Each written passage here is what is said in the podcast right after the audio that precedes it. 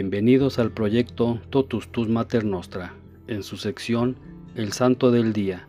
Hoy 27 de agosto festejamos a Santa Mónica. Santa Mónica, madre de San Agustín, nació en Tagaste, África del Norte, a unos 100 kilómetros de la ciudad de Cartago en el año 332.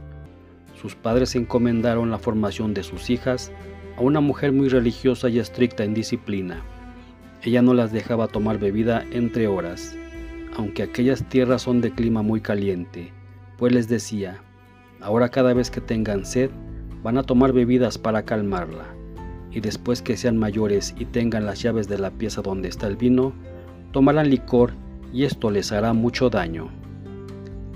Mónica le obedeció los primeros años, pero después ya mayor, empezó a ir a escondidas al depósito y cada vez que tenía sed tomaba un vaso de vino. Mas sucedió que un día regañó fuertemente a un obrero y éste por defenderse le gritó borracha. Esto le impresionó fuertemente y nunca lo olvidó en toda su vida, y se propuso no volver a tomar jamás bebidas alcohólicas. Pocos meses después fue bautizada y desde su bautismo su conversión fue admirable. Ella deseaba dedicarse a la vida de oración y de soledad, pero sus padres dispusieron que tenía que esposarse con un hombre llamado Patricio. Este era un buen trabajador, pero de genio terrible, además mujeriego, jugador y pagano, que no tenía gusto alguno por lo espiritual. La hizo sufrir muchísimo y por 30 años ella tuvo que aguantar sus estallidos de ira, ya que gritaba por el menor disgusto. Pero este jamás se atrevió a levantar su mano contra ella. Tuvieron tres hijos, dos varones y una mujer. Los dos menores fueron su alegría y consuelo, pero el mayor, Agustín, la hizo sufrir varias décadas.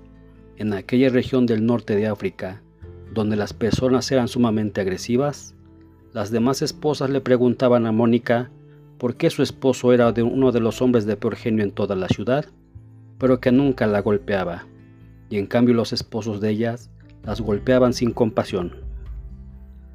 Mónica les respondió, es que cuando mi esposo está de mal genio, yo me esfuerzo por estar de buen genio. Cuando él grita, yo me callo. Y como para pelear se necesitan dos, y yo no acepto entrar en pelea, pues no peleamos. Patricio no era católico, y aunque criticaba el mucho rezar de su esposa y su generosidad tan grande hacia los pobres, nunca se opuso a que dedicara de su tiempo a estos buenos oficios. Quizás el ejemplo de vida de su esposa logró su conversión. Mónica rezaba y ofrecía sacrificios por su esposo, y al fin alcanzó de Dios la gracia de que en el año 371 Patricio se hiciera bautizar, y que lo mismo hiciera su suegra, mujer terriblemente colérica que por meterse demasiado en el hogar de su nuera, le había amargado grandemente la vida a Mónica. Un año después de su bautizo, Patricio murió dejando a la pobre viuda con el problema de su hijo mayor. Patricio y Mónica se habían dado cuenta de que Agustín era extremadamente inteligente, y por eso decidieron enviarle a la capital del estado, a Cartago, a estudiar filosofía, literatura y oratoria. Pero a Patricio en aquella época solo le interesaba que Agustín sobresaliera en los estudios, fuera reconocido y celebrado socialmente y sobresaliese en los ejercicios físicos. Nada le importaba la vida espiritual o la falta de ella de su hijo y Agustín. Ni corto ni perezoso, fue alejándose cada vez más de la fe y cayendo en errores y peores pecados.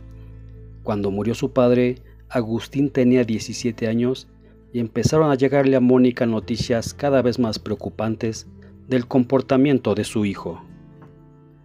En una enfermedad ante el temor a la muerte, Agustín se hizo instruir acerca de la religión y propuso hacerse católico, pero al ser sanado de la enfermedad, abandonó su propósito de hacerlo. Adoptó las creencias y prácticas de una secta maniquea, que afirmaba que el mundo no la había hecho Dios, sino el diablo. Y Mónica, que era bondadosa pero no cobarde, ni débil de carácter, al volver su hijo de vacaciones y escucharle argumentar falsedades contra la verdadera religión, lo echó sin más de la casa y cerró las puertas, porque bajo su techo no albergaba enemigos de Dios. Sucedió que en esos días Mónica tuvo un sueño en el que vio un bosque llorando por la pérdida espiritual de su hijo. Se le acercó un personaje muy resplandeciente y le dijo, tu hijo volverá contigo. Y enseguida vio a Agustín junto a ella. Le narró a su hijo el sueño y él le dijo lleno de orgullo que eso significaba que se iba a volver maniquea, como a él. A eso ella respondió, en el sueño no me dijeron la madre irá a donde el hijo, sino el hijo volverá a la madre. Su respuesta tan hábil impresionó mucho a su hijo Agustín, quien más tarde consideró la visión como una inspiración del cielo. Esto sucedió en el año 437. Aún faltaban nueve años para que Agustín se convirtiera.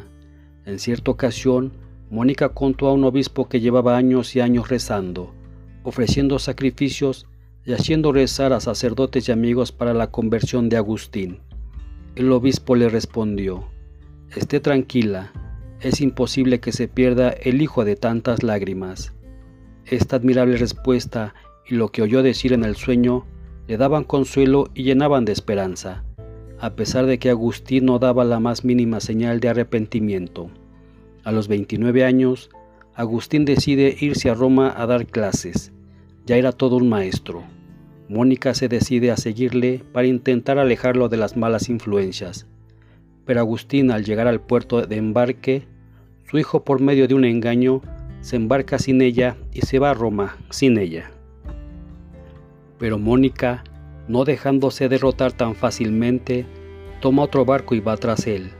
En Milán, Mónica conoce al santo más famoso de la época en Italia, el célebre San Ambrosio, arzobispo de la ciudad. En él encontró un verdadero padre, lleno de bondad y sabiduría, que le impartió sabios consejos.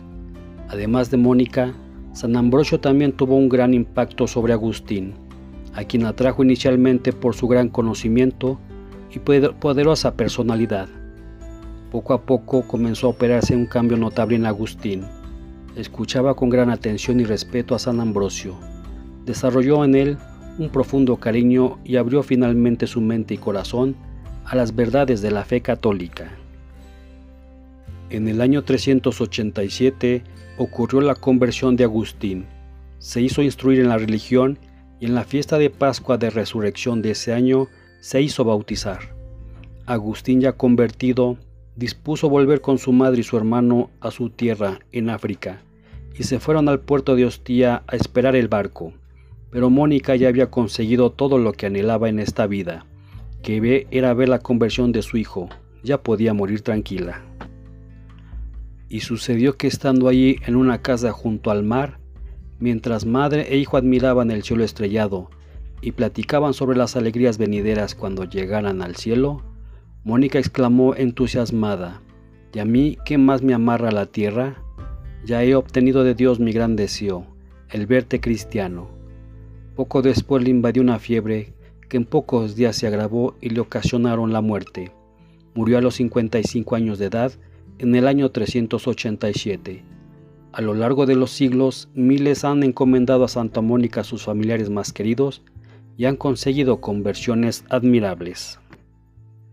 Este día también celebramos a Santa Antusa Mártir, San Cesario de Arles, San David Lewis, San Gebardo de Constancia, San Guarino de Sion, San Juan de Pavía, San Liceo de Couserans, San Arno de Bérgamo, San Poemeno de Tebaida, San Rulfo de Capua, Beato Ángel Conti, Beato Carlos Renato Collas de Dubiñón, Beato Domingo de la Madre de Dios Barberi, Beato Fernando González Añón, Beato Francisco de Santa María y compañeros, Beato Juan Bautista Bernoy de Montjornal, Beata María del Pilar Izquierdo Alveros, Beato Raimundo Martí Soriano, Beato Rogerio Cadvarados.